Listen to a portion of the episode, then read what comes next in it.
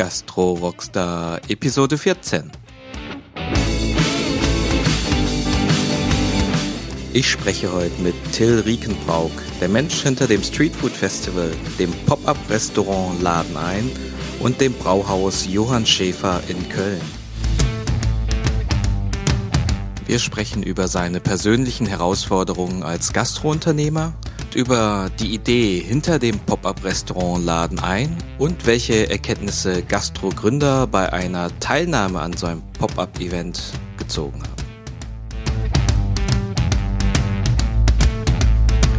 Mein Name ist Hung Tio und ich wünsche euch viel Spaß beim Zuhören.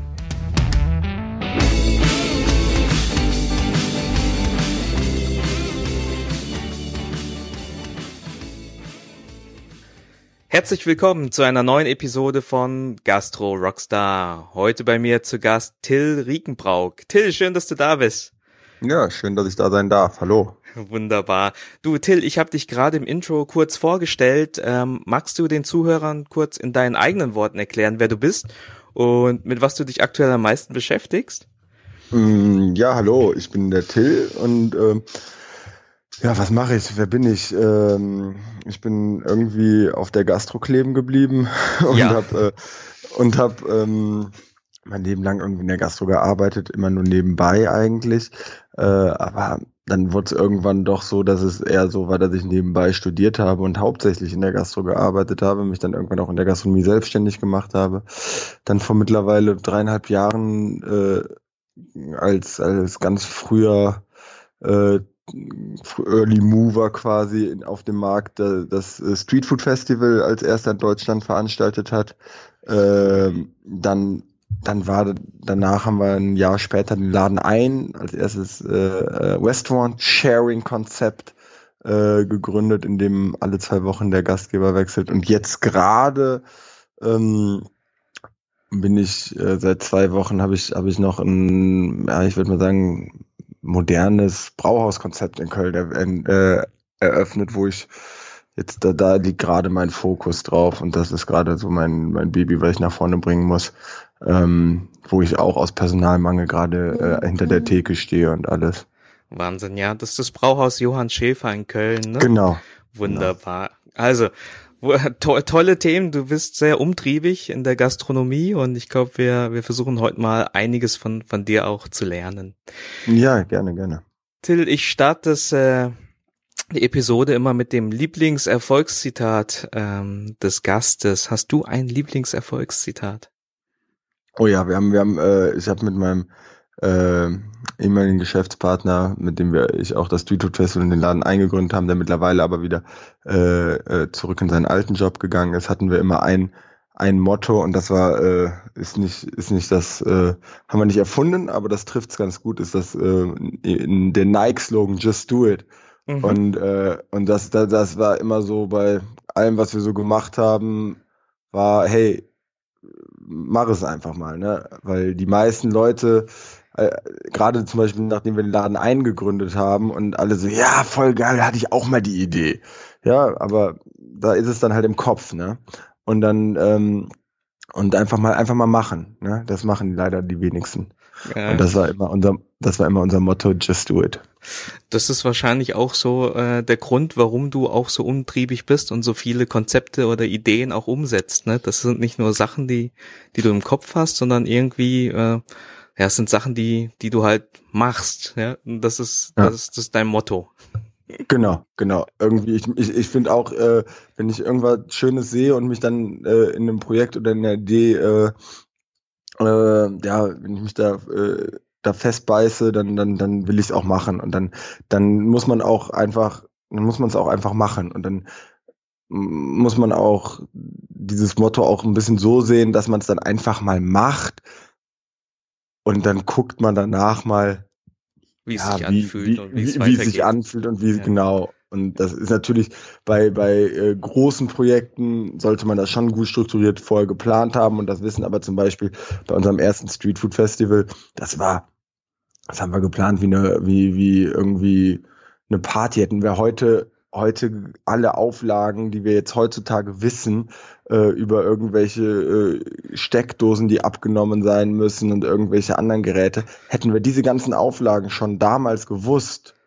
Ja, da hättet ihr wahrscheinlich hätte, gar nicht gemacht. Hätte das niemals stattgefunden, das Event. Aber dadurch, dass wir, dadurch, dass wir nach dem Motto Just Do It es gemacht haben, war es dann relativ einfach, weil wir dann so ein bisschen, ja, uns gar nicht so intensiv über alle Auflagen informiert haben, natürlich irgendwie HCCP eingehalten haben, aber aber das war's dann auch. Also jetzt, dass das dann auch zum Beispiel jedes Stromgerät geprüft sein muss und so, das sind so Details, die lernt man dann im Laufe der Zeit, aber wenn man dann irgendwie direkt mit dem mit mit äh, den vollen Ornament äh, der Amtspower anfängt zu arbeiten, dann dann wird's auch dann, dann findet vieles äh, nicht statt. Ja, dann ist die Begeisterung wahrscheinlich gleich sofort tot und dann genau. wird gar nichts genau. mehr gemacht.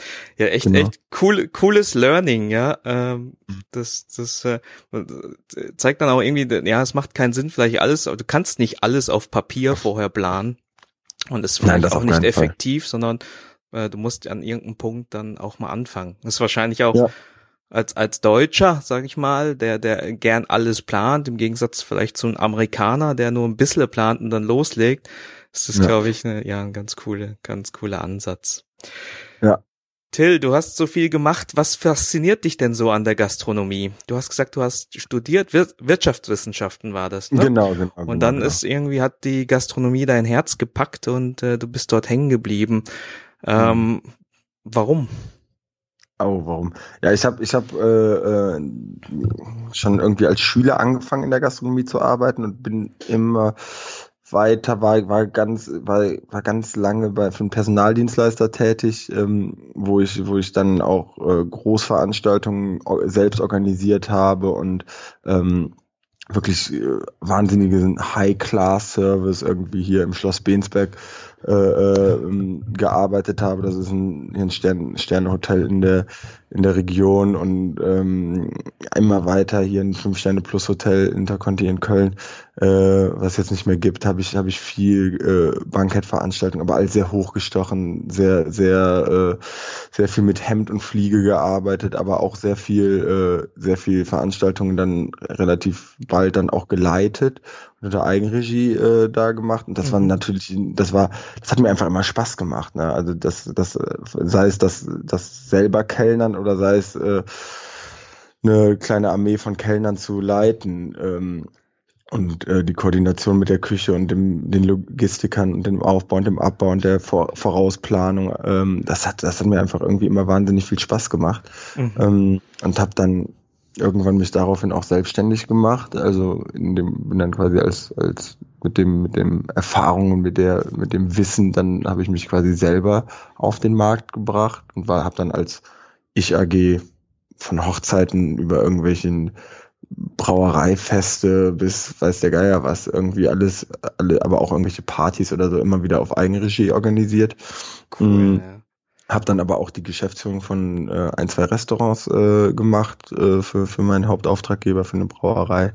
Und äh, und habe dabei, hab da, das hat mir einfach immer Spaß gemacht und habe dann aber wirklich noch so auf auf die letzten Drücker mein Studium irgendwie nebenbei fertig gemacht. Ich war zwei, dreimal kurz davor zu sagen, ach brauchst du doch eigentlich gar nicht, funktioniert doch auch so. Ich bin im Nachhinein echt happy, dass ich es noch äh, so gerade äh, äh, fertig gemacht habe nach irgendwie 100 Semestern.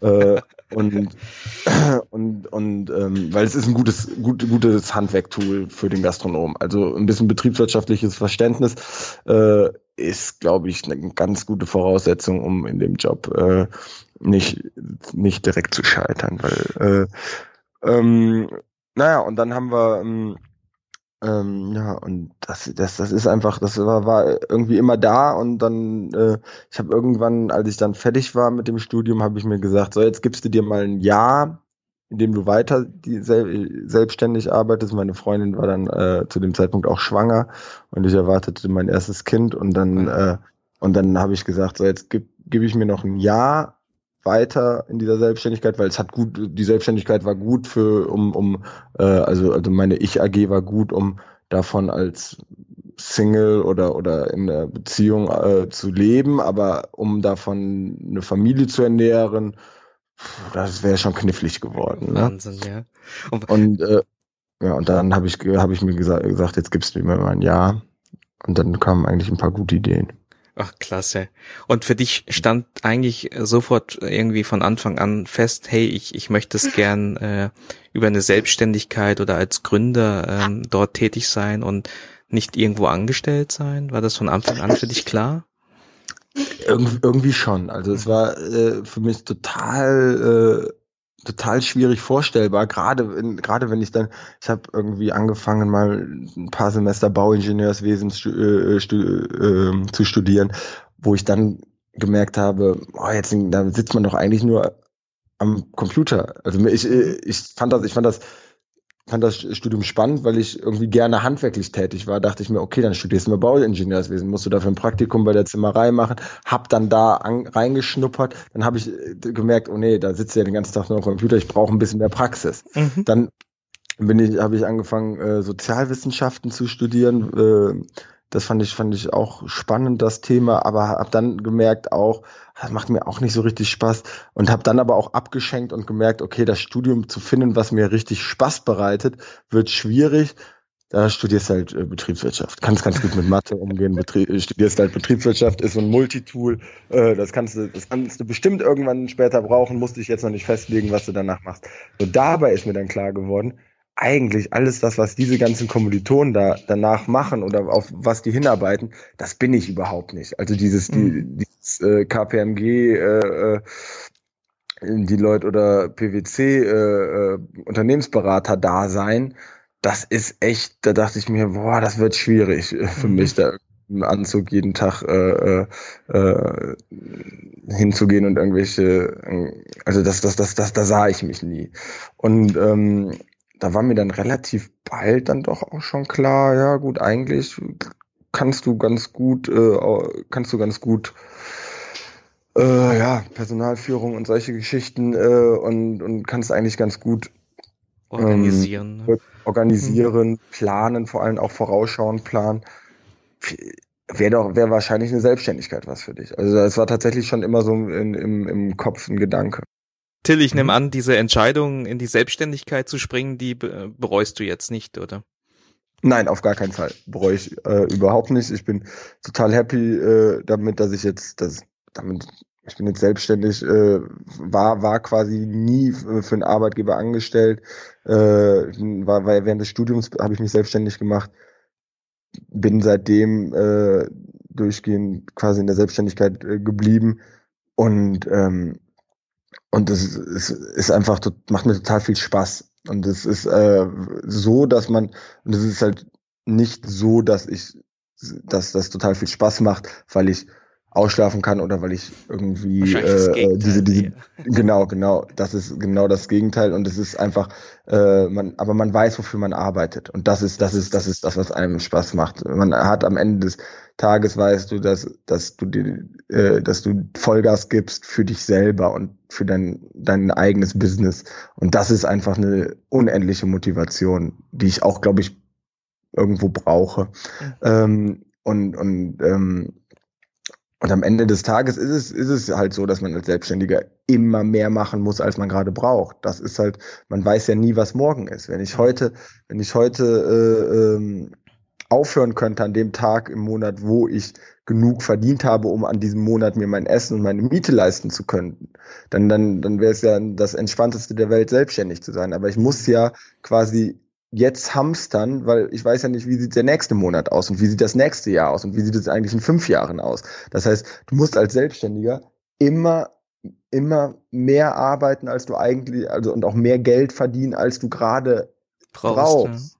Weil, weil, äh, und das ist, das ist, das ist das, was die meisten Leute unterschätzen, weil du kommst dann in so ein Hamsterrad äh, in der Selbstständigkeit, wo du eigentlich die ganze Zeit immer weiter, immer weiter, immer weiter machen musst. Und dann, dann, dann brauchst du, um das äh, zu bewerkstelligen, Mitarbeiter, dann musst du den aber auch jeden Monat zahlen und dann geht das immer so weiter und dann, dann reicht das irgendwann mit dem einen nicht mehr. Und dann kommst du noch ein Mitarbeiter, noch ein Mitarbeiter, noch ein Mitarbeiter. Irgendwann bist du ich habe letztens irgendwann habe ich mir hab ich, saß ich da und dachte mir okay jetzt bist du an einem Punkt ähm, wenn ich heute sagen würde, ich habe jetzt keine Lust mehr, dann würde ich bestimmt zwei Jahre brauchen, um das Ganze zu beenden. So. Ah, okay. Also einfach wegen, wegen Laufzeiten von Verträgen, wegen allen möglichen mhm. Sachen, an die ich gebunden bin. Also irgendwann kommst du auch einfach nicht mehr raus. Und, mhm. Aber ich, also nicht, dass ich rauskommen möchte, mhm. aber das ist ja, äh, deswegen, das ist eine Entscheidung, die, die, die man eigentlich dann äh, ab einem gewissen Punkt nicht mehr mal eben so revidieren kann. Ja, toll. Klasse. Ja, zum einen ein, da die, die schöne Seite als in der Selbstständigkeit äh, gestalten zu können, selbst Verantwortung für sein Leben zu übernehmen. Auf der anderen Seite die Herausforderungen äh, in der Selbstständigkeit. Sehr schön beschrieben. Über die Herausforderungen möchte ich eigentlich nochmal weiter mit dir sprechen. Ähm, ja, wir können das auch am, am Beispiel des Street Food Festivals machen. Das war ja eins der, mhm. ja, ein, ein tolles Thema, was du was du in die Umsetzung mit Vincent gebracht hast. Ähm, mhm. was, was waren da denn von der Idee zur Umsetzung so die größten Hürden oder Herausforderungen für dich? Also bei dir, gerade bei dem speziellen Thema war es tatsächlich, und das klingt heutzutage wahrscheinlich lächerlich, aber es war die Akquise der, der äh, Anbieter. Das mhm. war Wahnsinn. Man muss sich vorstellen, wir haben das Street Food Festival ähm, von der Idee bis zur Umsetzung hat sechs Wochen gedauert. Da waren dann zwei Wochen Location-Findung. Just, just, do äh, it, ja. Just do it, genau. Da waren zwei Wochen Location-Findung dabei. Äh, dann haben wir uns hier relativ zügig mit einer Location äh, geeinigt und äh, äh, und konnten zum Glück unsere Connection, die wir, die wir schon so ein bisschen hatten, nutzen. Aber dann ging es halt los mit, mit ähm, Standakquise, mit äh, Anbieterakquise. Und äh, da war es, das war hart, das war wirklich hart. Also ich habe mir wirklich die, die Finger wund telefoniert, bin an in Restaurants vorbeigegangen. Damals gab es noch kein, keine Streetfood-Anbieter. Da, hm, Dem musste man wahrscheinlich das erstmal erklären, was es das gab irgendwie ist. einen, einen Foodtruck in Köln. Hm. Und äh, ähm, es, es war es war wahnsinnig hart. Ich habe ich hab tausend äh, Leute angerufen und alle sagten, ob ich denn spinnen würde. Ein, eine Veranstaltung, auf der es irgendwie mehr als 20 äh, Essensanbieter geben würde. A, wer solle da denn bitte hinkommen? Und B, äh, wie soll das denn der, wirtschaftlich für alle äh, Anbieter sein? Also total, ich wurde wirklich am Telefon teilweise ausgelacht und die Leute haben mich, haben, haben, haben mir reihenweise abgesagt. Dann noch, dann findete das Ganze noch im Odonien statt, was in Köln so eine äh, ziemliche Off-Location ist, wo eigentlich äh, normalerweise äh, Elektropartys äh, stattfinden, wo dann selbst das, der Foodtruck-Anbieter sagte, sag mal, aber da sind da, da wer, wer soll denn da an, äh, hinkommen, um dann da zu essen? Das macht doch alles überhaupt keinen Sinn. Also das war wirklich, ich habe da mit Ach und Krach und mit viel, viel, viel äh, gutem Zureden und wirklich minimalen Standgebühren, die ich nur verlangt habe, habe ich so 25 Anbieter zusammengekriegt. Äh, und das war wirklich nicht die, nicht die beste Auswahl, die man, also wenn ich heute zurückdenke, was wir da präsentiert haben, haben wir uns nicht mit Ruhm bekleckert. Also das war schon, das war schon äh, gut, aber es waren auch viele Leute dabei, die, wo ich heute sagen würde, nee, das machen wir nicht nochmal. Wahnsinn, Und ja. Das, das war, das war, das war wirklich die größte Herausforderung, den Leuten davon zu überzeugen, dass weil ich, ich war ja selber nicht hundertprozentig überzeugt. Ich dachte mir, das wird gut. Ich hatte da richtig Bock drauf. Das ist eine schöne Veranstaltung. Aber aber ich konnte ja nicht sagen, ich konnte ja auf keinerlei Erfahrungswerte zurückgreifen. Ich konnte ja nicht sagen, äh, kommt dahin, das wird äh, äh, an dem Tag eine vier Kilometer Schlange vor der Tür geben, wie das Gelände noch nie gesehen hat. Die Leute werden in der Schlange umfallen. Ihr werdet, ihr werdet alle um 17 Uhr ausverkauft sein. So war es dann am Ende. Aber, äh, aber, aber, aber das konnte, das kon konnte ich zu dem Zeitpunkt ja überhaupt nicht vorhersagen. Klasse, ja, super. Ich glaube, alle Anfang ist wahrscheinlich schwer und dann der erste Schritt sozusagen, das mal gemacht zu haben, Erfahrungswerte zu haben und dann im, äh, bei der nächsten Veranstaltung schon auf was ver verweisen zu können. Ich glaube, das ist dann macht's, äh, wird's einfacher. Ne? Auf jeden Fall. Ich hatte, was ganz lustig war, ich hatte mit der Kyung Ah gesprochen von mhm. Kimbap Spot und die hatte ja eigentlich ja. die andere Sichtweise, ja. Ähm, mhm. Die gesagt hat, ja, für sie war es saumäßig schwierig, auf so Streetfood Festivals dann mhm. reinzukommen und äh, da hatte ich sie auch gefragt, naja, was, was, wie hast du es jetzt geschafft, äh, da, da, da, da teilzunehmen? Mhm. Da, gesagt, du, da musst du einen Till fragen. Till, jetzt frage ich dich mal, äh, was, was ja. äh, muss man denn mitbringen jetzt um heute äh, an so einem Festival, ja, ja. wo ich denke, wo die Warteliste schon recht lang ist äh, und groß. Ähm, was, was muss man mitbringen, damit man da Erfolg hat? Also ähm, ich, ich äh, sag mal so, heutzutage jetzt sind, sind, ist es irgendwie gut, gut drei Jahre äh, später, dass das hat sich mittlerweile schon, äh, also eigentlich schon direkt nach der ersten Veranstaltung fast gedreht, dass wir Bewerbungen kriegten. Ne? Die Leute haben gesehen, okay, das, das Thema ist heiß, das explodiert. Äh, ähm, da, da, da wollen wir mit dabei sein. So und die die die Early Mover waren auch alle noch äh, Leute, die wirklich hundertprozentig mit der Passion dabei sind, wie auch Kyung A, die ja wirklich auch sehr passionierter Mensch ist und die das alles aus Leidenschaft macht. Und das sind die Leute sind waren auch am Anfang, weil damals gab es das noch nicht als Businessmodell. Also es war noch nicht, mittlerweile haben, haben wir auch äh, Bewerbungen von BWLern, die einen Businessplan vorher geschrieben haben, die sich gesagt haben, ich verkaufe jetzt das und das äh, Produkt. Da haben wir, haben wir eine lange Online-Recherche gemacht. Das hat die Vorteile, es ist äh, haltbar, gut lagerbar, bla bla bla. Also das ist, das ist total äh, ja, äh, passionsfrei, sag ich mal. Verstanden. Und, ne? ja, genau, das ist einfach einfach wirklich durchkalkuliertes Business dann. Mhm. Und ähm, und was wir halt, äh, das ist leider Gottes nicht, äh, also wir als Street Food Festival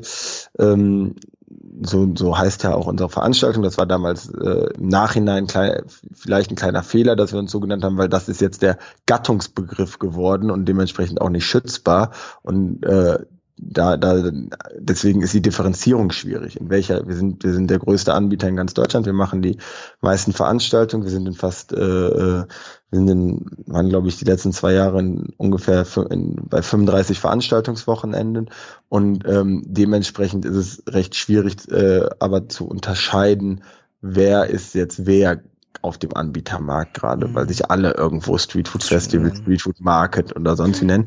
Aber deswegen kann ich jetzt aber nur sagen, wie, wie, wie man bei uns mitmachen kann.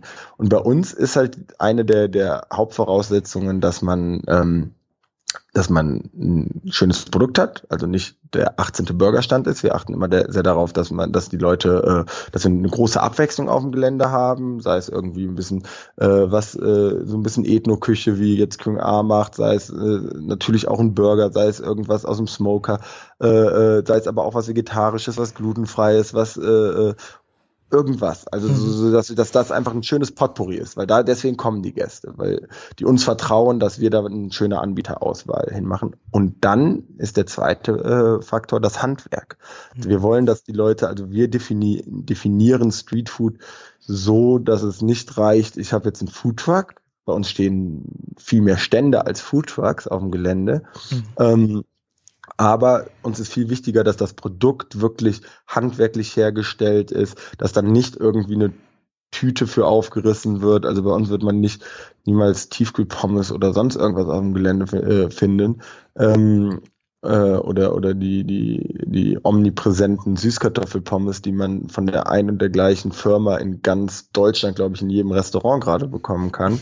Mhm. Äh, das, das das ist das ist für mich kein individuelles Produkt und ist für mich auch kein kein kein Produkt, weswegen irgendwer zu mein, zu meinem Markt dann kommen mhm. sollte, sondern das wäre die Leute kommen dann dahin und sollen was bekommen, was sie vielleicht noch nicht kennen, was sie vielleicht von der Reise kennen, äh, äh, weil sie schon mal irgendwo in Thailand gegessen haben oder so, oder in Afrika, Südamerika, wie auch immer. Und da, deswegen sollen die Leute kommen, dass es, dass es Essen gibt, was irgendwo so ein bisschen Exotik mitbringt, aber und, und was oft dann auch vielleicht, weil es ein Single Product Stand oft ist. Also die meisten Stände mhm. bieten maximal drei verschiedene äh, Produkte an, aber in der Regel irgendwie spezialisiert auf ein Produkt. Mm. Und diese, dieses Produkt ist oft so Nische, dass man damit alleine gar kein Restaurantkonzept fahren könnte. Ja. Und dem, dementsprechend ist es dann natürlich äh, äh so, dass du das dann eigentlich nur bei uns bekommst.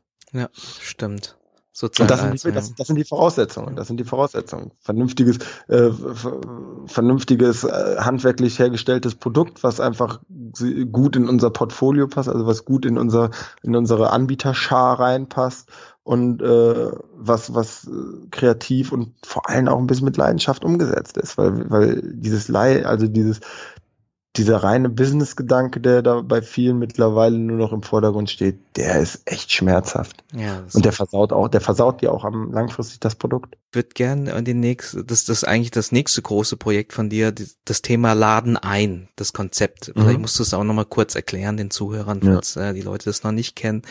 Und vielleicht gehst du auch mal drauf ein, wie, wie es zu dieser Idee kam. Ja. ja, also der Laden ein, das, äh, ähm, das war so, das ist eigentlich aus dem Street Food Festival herausgewachsen. Mhm. Das war ähm, das, also erstmal zur Erklärung, der Laden ein ist, ist ein stationäres Pop-up-Restaurant oder ein Restaurant-Sharing. Äh, das, das ist ein, ein, wir haben ein Restaurant angemietet, eingerichtet, ausgestattet ähm, und dort kochen jetzt seit über zwei Jahren alle 14 Tage eine, ein anderer Gastgeber. Also es ist äh, quasi ein, alle 14 Tage ändert sich die komplette Speisekarte, das Konzept, komplette Konzept, die, Deko, der Laden wird einfach unter eine neue Schirmherrschaft gestellt und äh, dann kommt einer, in der Regel sind das natürlich dann auch Streetfood Festival Anbieter, ähm, äh, die dann oder oder oder irgendwelche anderen Startups im Food-Bereich, die dann für zwei Wochen dort mal Restaurant ausprobieren können. Ähm, der, der, die Idee dazu, das war tatsächlich, äh, kam das recht früh schon beim, äh, nachdem wir mit dem Street Food Festival angefangen haben, weil man muss das jetzt, wenn man jetzt sich die, die Marktsituation anguckt, der Gastronomie, bevor wir mit dem Street Food Festival angefangen haben, dann war es so, dass wenn ich jetzt ein Restaurant ein, oder eine, eine Idee hatte für ein Food-Konzept, dann musste ich ein Ladenlokal finden, in dem ich auf diesem, in, in diesem Ladenlokal mir, mich reinmiete, das einrichte und dann versuche, in dieser Ecke der Welt, wo auch immer das dann gerade steht, dieses Ladenlokal, äh, mein Produkt an den Mann zu bringen. Mhm. So. Und äh, das war, das war so der klassische Weg. Der ist sehr, sehr teuer und sehr, sehr, sehr risikoreich.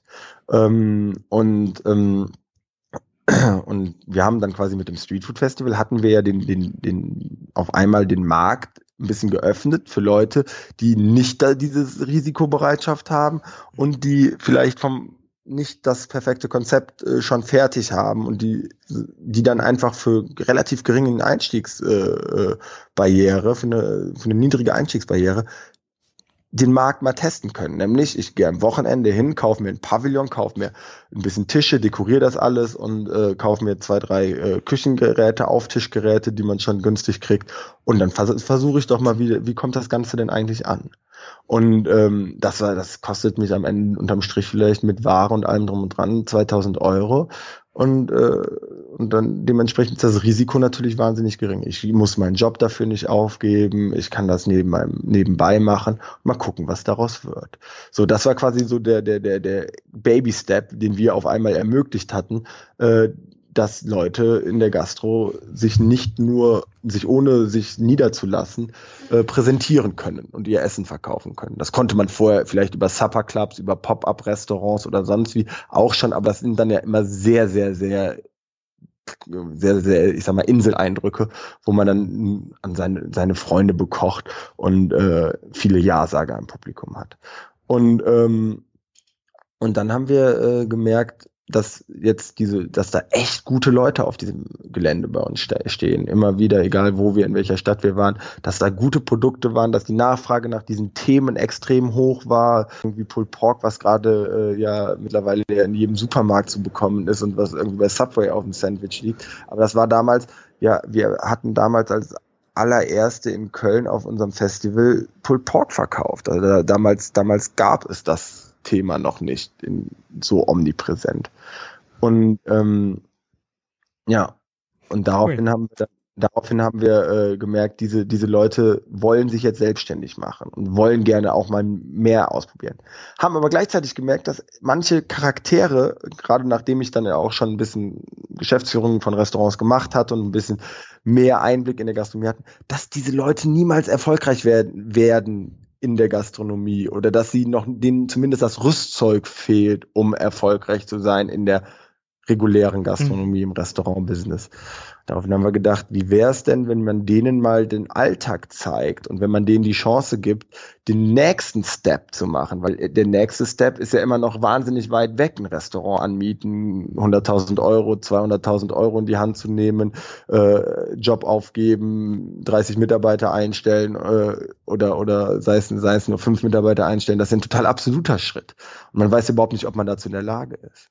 Und daraufhin ähm, haben wir dann dann, das kam erstmal dazu, dann kam noch dazu, dass wir selber auch uns gerade dann hier im, äh, ein Büro angemietet hatten und angefangen haben, das YouTube-Festival äh, äh, professioneller zu betreiben, also so richtig äh, Start-up-mäßig hier jeden, jeden ganzen Tag äh, in, im Büro saßen und äh, und irgendwie äh, 35 Veranstaltungswochenenden im Jahr geplant haben. Ähm, und hier war in dem Büro äh, gibt's gibt's nur so eine kleine Kochnische und wir waren halt fast jeden Mittag äh, eigentlich hier in der umliegenden Gastronomie essen und das wird einem sehr schnell langweilig. Äh, ja, das kennt man, kennt wahrscheinlich jeder, der einen Büroalltag hat. Da kann der beste, das beste Restaurant nebenan sein. Wenn man da jeden Tag hingehen muss und immer vom gleichen Koch essen muss, das wird doch einem irgendwann auch langweilig. Ne? Also, wenn man zumindest ein bisschen sich für, äh, für Essen interessiert. Und und daraufhin haben wir dann gesagt, ja, diese beiden Faktoren nehmen wir doch jetzt. Und daraus ist dann eigentlich dieser, dieses Laden-ein-Konzept recht logisch gewachsen, äh, zumindest erstmal in unseren Köpfen, weil, weil wie man macht alles, man macht immer wieder einen wechselnden Gastgeber rein. Das ist gut für die Gast, weil der Gast hat eine Anlaufstelle, wo er immer was anderes bekommt, ist also da quasi happy äh, äh ist und, und, und so versorgt, dass er, dass er äh, sich keine also dass er, dass, er, dass er eben nicht diese Langeweile äh, empfindet. Das, äh, da haben wir gedacht, das ist erstmal aus der Gastsicht total spannend und aus der Gastgebersicht ist es total spannend, die Möglichkeit zu haben, mit re relativ geringem Risiko mal zwei Wochen äh, so, ein, so, ein, so ein Restaurant zu betreiben und das mal dann einzuschnuppern. Ja. Und und das hat dann äh, und in der ganzen Kombi äh, haben wir dann haben wir dann Laden ein äh, gegründet. Ähm, und haben dann, haben dann natürlich noch ordentlich an dem Konzept rumgeschraubt und gefeilt. Also ich sag mal, die ersten zehn Gastgeber waren, waren wirklich äh, für uns selber eine, die klassische Lernkurve. Ne? Also waren jedes Mal 100 Prozent äh, dazugelernt bei jedem, jedem weiteren Gastgeber. Jetzt sind wir bei über 50 Gastgebern und haben, haben das Ganze sehr optimiert und äh, sind sehr routiniert da drin geworden. Aber es ist trotzdem, glaube ich, immer noch ein, für, für Gastro, für potenzielle Gastro-Gründer mega das geniale Konzept, um einfach mal reinzuschnuppern und um sich selber besser in der Gastro kennenzulernen.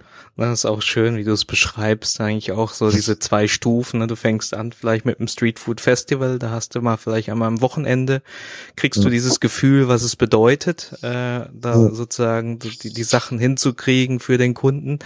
Und äh, das, was du auch schön beschreibst, äh, eigentlich die zweite Ebene, wo man sagt, ja, jetzt äh, lassen wir euch mal in den in den Alltag blicken und ja. äh, ihr übernimmt jetzt mal für zwei Wochen einen Laden, führt eure Leute, bestellt, macht das Marketing und so weiter. Richtig cool. Genau das. Till. Ich, ich sag, ja? ich, ich, mein, mein, mein, mein Lieblingsergebnis vom Laden ein war, dass mir ein Gastgeber montags äh, beim, beim ersten Eröffnungstag davon vorgeschwärmt hat, wie er bald sein eigenes Restaurant machen möchte. Und ähm, sonntags beim Auszug nach 14 Tagen sagte, ich bin, ich taug nicht, nichts in der Gastro. Und das ist, das ist natürlich irgendwo blöd, dass das mein, mein, mein Lieblingsergebnis ist. Aber diese Person hätte, wenn es den Laden ein nicht gegeben wäre, wäre die jetzt in der Pri Privatinsolvenz, hätte jetzt äh, ihr, ihr einfach richtig mit ihrem Leben gefuscht, weil sie dachte, sie sei was äh, äh für die Gastronomie. Ja. Und dann am Ende des Tages wegen unserem Konzept gelernt hat, das ist ein harter Job mit relativ äh, viel Arbeitsstunden und relativ geringen Erfolgsaussichten und ob das wirklich der, der, der heilige Gral ist, hat sie dann doch nochmal hinterfragt und hat gemerkt, dass dann genau wie du sagst, Personalführung, Marketing, diese ganzen Aspekte, man muss ja so ein bisschen Tausendsasser sein. Und, äh, man muss ja, man muss ja auch äh, keine Ahnung, man muss kleine Handwerksarbeiten können und man kochen können, man muss äh, Service können, man muss auch noch freundlich sein, man muss äh, man ist Dienstleister. Mittlerweile muss man auch noch ein halber Social Media Marketing Experte sein äh, und so weiter und so fort. Das sind so viele Bausteine, die man da irgendwie sich aneignen muss. Äh, das unterschätzen die meisten. Und deswegen freue ich mich, wenn man dann jemand im Laden ein drin war, zwei Wochen Gas gegeben hat, zwei Wochen unsere Gäste nett bekocht hat äh, und danach aber die Entscheidung für sich trifft zu sagen, nee, das ist es nicht. Weil dann haben wir alles richtig gemacht. Weil ja, absolut. Der, derjenige, der dann da das damals sagte, der steht, steht jetzt wieder in Lohn und Brot und ist Vollzeit beschäftigt äh, in seinem alten Job. Und äh, äh also, also war, war, hat den Job nie aufgegeben, hat das in seiner Urlaubszeit gemacht. Und äh, das ist, das ist dann doch, das ist doch dann perfekt gelaufen. Das ich freue mich, bei jede, ich freue mich über jede Eröffnung. Wir haben ungefähr zehn Prozent der Gastgeber, die bei uns drin waren, haben mittlerweile auch ihre eigenen Läden eröffnet. Und da freue ich mich natürlich noch viel mehr drüber, wenn es das, wenn das der Weg ist, dass die dann auch auch von, von, von uns irgendwie auf den Weg gebracht werden, dass sie dann ihre eigene Gastronomie machen, freue ich mich natürlich noch mehr drüber, wenn, wenn das der, der Weg ist. Aber der ist dann ja schon so ein bisschen vorhersehbar. Äh, aber wenn man jemand irgendwie davor bewahrt, eine falsche Entscheidung zu treffen, ist das auch schön. Total, total, super. Ähm, Till, ich möchte noch eine Frage an dich stellen. Du hast jetzt auch viel mit Gastro-Gründern zu tun. Was ist denn aus deiner Sicht so eine ganz wichtige so Fähigkeit oder persönliche Eigenschaft, äh, die, die man mitbringen sollte, um in der Branche erfolgreich zu sein? Ich glaube, ich glaube, dass man wirklich einfach eine Leidenschaft dafür haben muss. Also ich glaube, es, äh, es gibt viele, viele äh, ähm, Business-Zweige, in denen man mit besser Geld verdienen kann. Also ich glaube, wenn man, wenn man aus Geldgründen in, der, in die Gastronomie geht, dass man sich nicht unbedingt einen Gefallen tut, sondern mhm. weil, weil, da, weil das ist, das ist nicht der, der, die Branche, in der man ähm, in der man mal eben Millionär wird, sondern das ist, das ist eine Branche, wo man ganz viel hart arbeiten muss, um über die Runden zu kommen. Und wenn man dann nicht, wenn man dann nicht leidenschaftlich dabei ist, dann, dann frisst das einen ganz schnell auf. Dann ist man ganz schnell äh, am Ende und dann ist man ganz schnell äh, ja, einfach nur noch fertig und hat keinen Spaß mehr und dann, dann ist auch keinem geholfen. Und ähm, und deswegen, also ich glaube, dass, dass dieses, dieses, diese Oberbegriff Leidenschaft oder Passion oder wie auch immer für sein Produkt, äh, also, also für sein, sein, sein Essen, für, für sein, man muss ja auch gar nicht Koch sein. Ich bin jetzt selber kein Koch, dementsprechend ist es jetzt ja, ich habe, ich esse leidenschaftlich gerne und bin wahnsinnig Food neugierig. Dementsprechend kam ja auch die Idee fürs äh, Street Food Festival, aber und äh, auch für Laden ein und jetzt auch fürs Braus und sonst was. Und freue mich jedes Mal, wenn ein Gast happy ist. Aber äh, aber man muss halt einfach diese, ich glaube, diese Passion und dieses diese Denke muss man irgendwo haben, sonst sonst, sonst ist es echt braucht man gar nicht starten. Ja. Genau, genau. Sonst, sonst, sonst, sonst, sonst frisst das einen auf und ja. man ist ganz schnell wieder weg. Klasse, super. Till, wir kommen jetzt äh, in den nächsten Teil des Interviews. Mhm. Da versuche ich jetzt den einen oder anderen Tipp von dir zu entlocken äh, in okay. bestimmten Bereichen. Bist du bereit? Ich bin bereit. Okay. Till, gib uns mal ein, ja, irgendwie Marketing-Hack. Äh, hast du da einen, den, den man leicht umsetzen kann? Oh, Marketing-Hack. Ähm, also ich, schwierig, schwierig. Ich würde äh, aktuell natürlich das ist das, das ist keine neue, neue Erfindung, aber das ist einfach essentiell wichtig und so viele Gastronomen haben es noch nicht gecheckt, äh, dass man einfach wahnsinnig auf Instagram setzen muss mhm. gerade. Also mhm. es ist äh, Instagram ist das Tool für Gastronomie, äh, ähm, weil weil Essen Fotos von Essen, besser geht's ja nicht. Einen besseren Flyer krieg, kriegst du nicht, wenn jemand ein Foto postet und äh, sei, und hat er nur 200 Freunde, aber 200 Leute äh, sehen dein Essen, was idealerweise dann auch noch schön aussieht und äh, denken sich, ach, da gehe ich jetzt auch mal hin. Besseren Flyer gibt's nicht. Und wenn der, wenn du es noch schaffst, dass derjenige das unterbewusst macht äh, und ähm, und äh, und dementsprechend die äh, die äh, die ähm, ja, die, die Posts und die, die, die Reichweite dir quasi irgendwo schenkt, das ist natürlich äh, super genial. Das ist halt, das ist jetzt kein Marketing-Hack im Sinne von äh, äh, setz in deiner Instagram-Story den Hashtag klein und äh, tu deinen Standort drüber legen, äh, damit, damit du, äh, damit du irgendwie dein, deine Story noch mal ein bisschen zehn Prozent mehr Reichweite äh, gibst. Das sind, das sind so Kleinigkeiten, aber grundsätzlich ist, ist es wahnsinnig, wie wenig Gastronomen wirklich dieses Tool benutzen. Okay. Also weil es das Tool ist, meiner Meinung okay. nach. Okay, perfekt. Also Instagram eins der wichtigsten Kanäle äh, in der Gastronomie. Ja, ähm, noch wichtiger als Facebook. Wichtiger als Facebook, ja. Für, ja. für Gastronomen äh, meiner Meinung nach hundertprozentig. Ja. Okay, Till, ähm, neben Social Media gibt's irgendein Tool oder ein Service, welches du Gastronomen weiterempfehlen kannst? Hm, ehrlich gesagt, schwierig, schwierig. Äh, was benutze ich denn? Was benutzt du denn in Wirklich, ich überlege gerade im Laden, um, um die Abläufe äh, sag mal, effizienter zu machen? Ah, sagen wir mal so, ich bin jetzt seit zwei Wochen dran. Es ist alles noch sehr ineffizient. also, ist, ich glaube, ich müsste mir mal ein paar Podcasts noch von dir anhören, damit ich, äh, damit ich ein paar Tipps für irgendwelche Tools und so kriege, weil, weil äh, da ist mit Sicherheit bei mir auch gerade noch Luft nach oben. Ähm, ja, by the way, ich also, habe jetzt auf der auf der Webseite habe ich jetzt äh, eine Seite gebaut, die heißt nur Ressourcen, Bücher, Tools und Co. Da habe ich jetzt mal alle Sachen aufgelistet von allen Interviewgästen. Also da findest du es dann komplett. Sehr gut, gell? sehr gut. Da, das werde das werd ich mir mal angucken.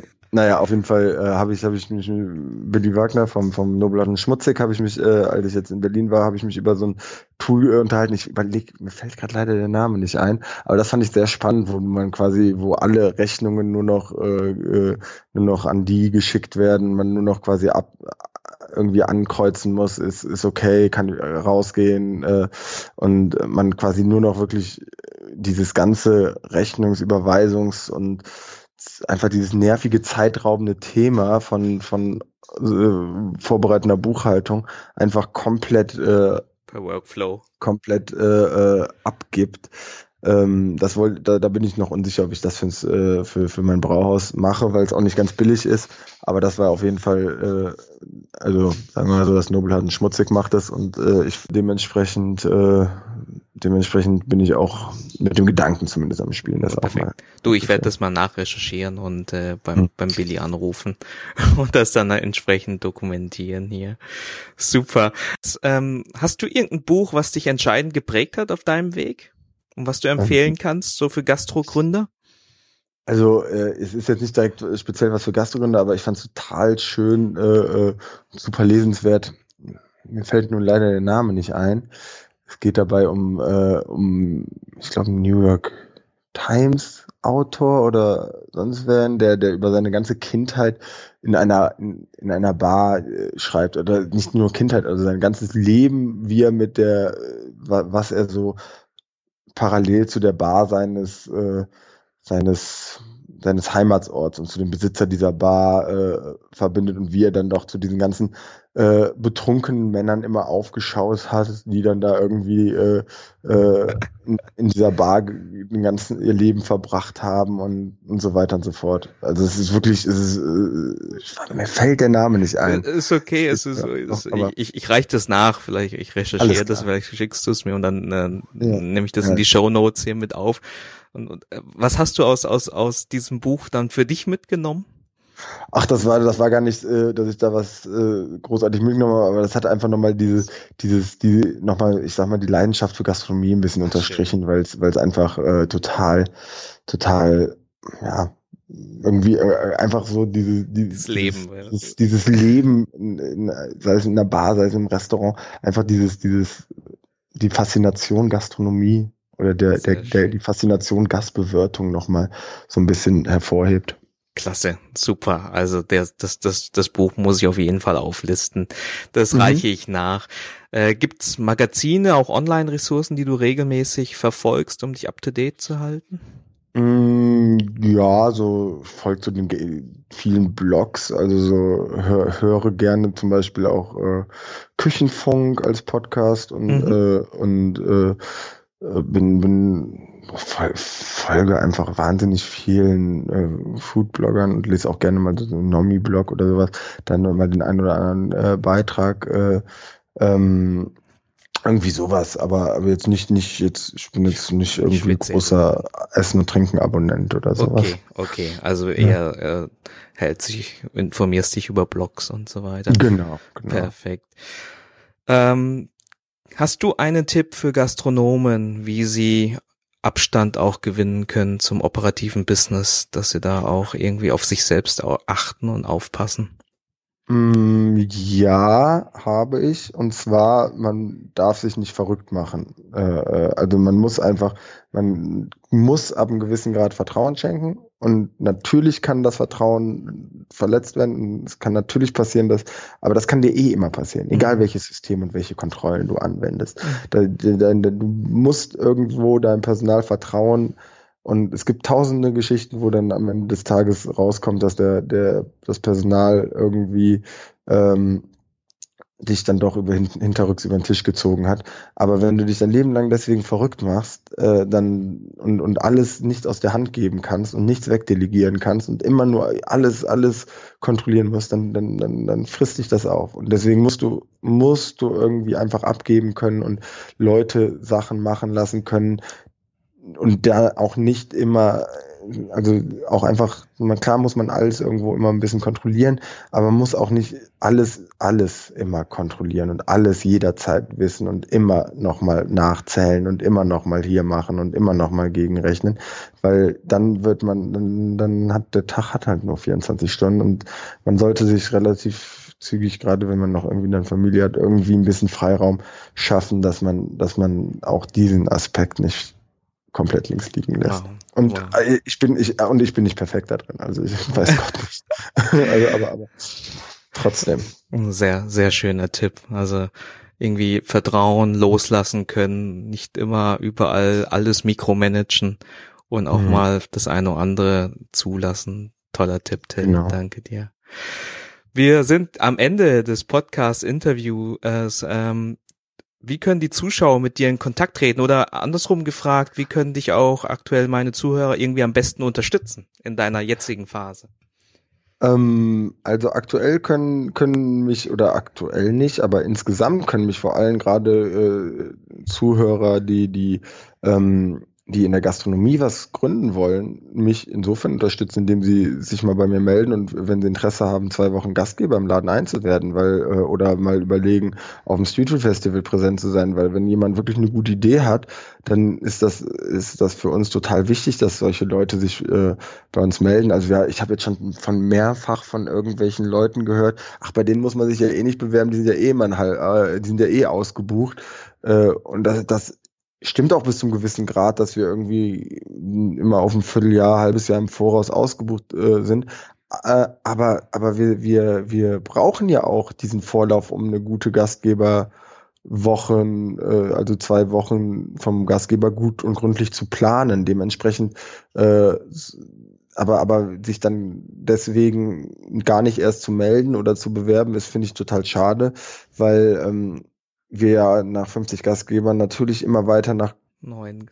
tollen Ideen und nach guten kreativen Leuten suchen. Und ich und ich, ich äh, arbeite eigentlich darauf hin, dass dann auch die Leute danach weiter gründen. Und wenn, wenn, wenn, wenn, wenn das zustande kommt, kann man auch da sowas zusammen danach machen. Oder weiß der Geier was. Also da sind wir wirklich, äh, äh, sind wir wirklich äh, für alles offen. Und ähm, ich glaube, dass gerade in der Gründerphase äh, ist diese diese Chance Laden einmal zwei Wochen zu machen und das dafür muss man nicht aus Köln kommen. Da kann man auch. Wir hatten Leute aus München, aus Hamburg, aus Holland, äh, aus Berlin sowieso ganz viele und so, so weiter und so fort. Also da, da da kann man diese zwei Wochen kann man echt äh, gut gut gestalten und dann super viele Learnings rausziehen. Also ich glaube, ich glaube, ich weiß, dass jeder, der beim, im Laden ein war und sich danach selbstständig gemacht hat, deutlich besser auf diesen, auf diese Zeit vorbereitet war, als, als, äh, als er ohne den Laden ein gewesen wäre. Super. Also das, das ist jetzt, soll jetzt nicht irgendwie arrogant mein Konzept loben, sondern das soll einfach, das ist einfach so und ich, Ja, also das, das sehe ich ja danach in den, in den Läden dieser Leute. Also, liebe Gastro-Rockstar-Zuhörer, ihr habt's gehört, lasst euch da nicht irgendwie einschrecken, denkt nicht, ihr seid zu klein und habt eh keine Chance, sondern so, so wie äh, Tilt es auch eingangs gesagt hat, just do it. Ne? Es, ist, es, genau. es kann nicht, es, es wird nicht schlechter. Es wird nur besser. Genau.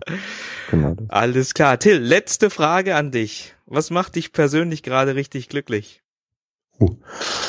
Ähm, was macht mich persönlich gerade richtig glücklich? Das ist eine gute Frage. Also jetzt, äh, äh ich, ich bleibe jetzt mal bei, bei dem Beruflichen, weil privat macht mich gerade auch vieles glücklich, aber äh, beruflich macht mich vor allem gerade glücklich zu sehen, dass, dass wir irgendwie seit zwei Jahren über dieses Brauhauskonzept nachdenken und richtig viele Ideen hatten und jetzt seit zwei Wochen eröffnet haben und viele dieser Ideen gerade schön ineinander greifen. Also weil man hat ja rein sei es, sei es designtechnisch oder, oder, oder sei es, sei es auch von den Abläufen her, hat man ja einfach paar Ideen, die man, die man so mit sich rumträgt und äh, die auch hier aus dem Team äh, äh, kommen und dann, dann weiß man ja nicht, wie es dann im Großen und Ganzen zusammengreift.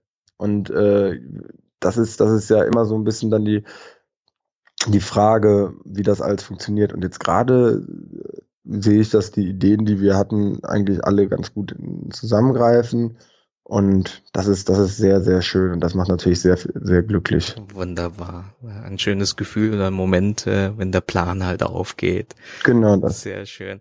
Das war Till Riekenbrauch, der Mensch hinter dem Street Food Festival, dem Pop-Up-Restaurant Laden ein und dem Brauhaus Johann Schäfer in Köln.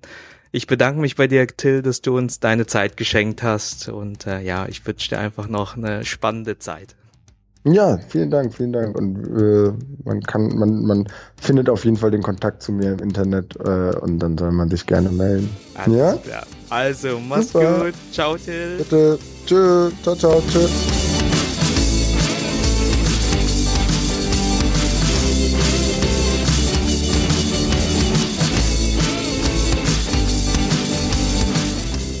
Zu den Shownotes gelangt ihr über www.gastrorockstar.de slash Episode 014.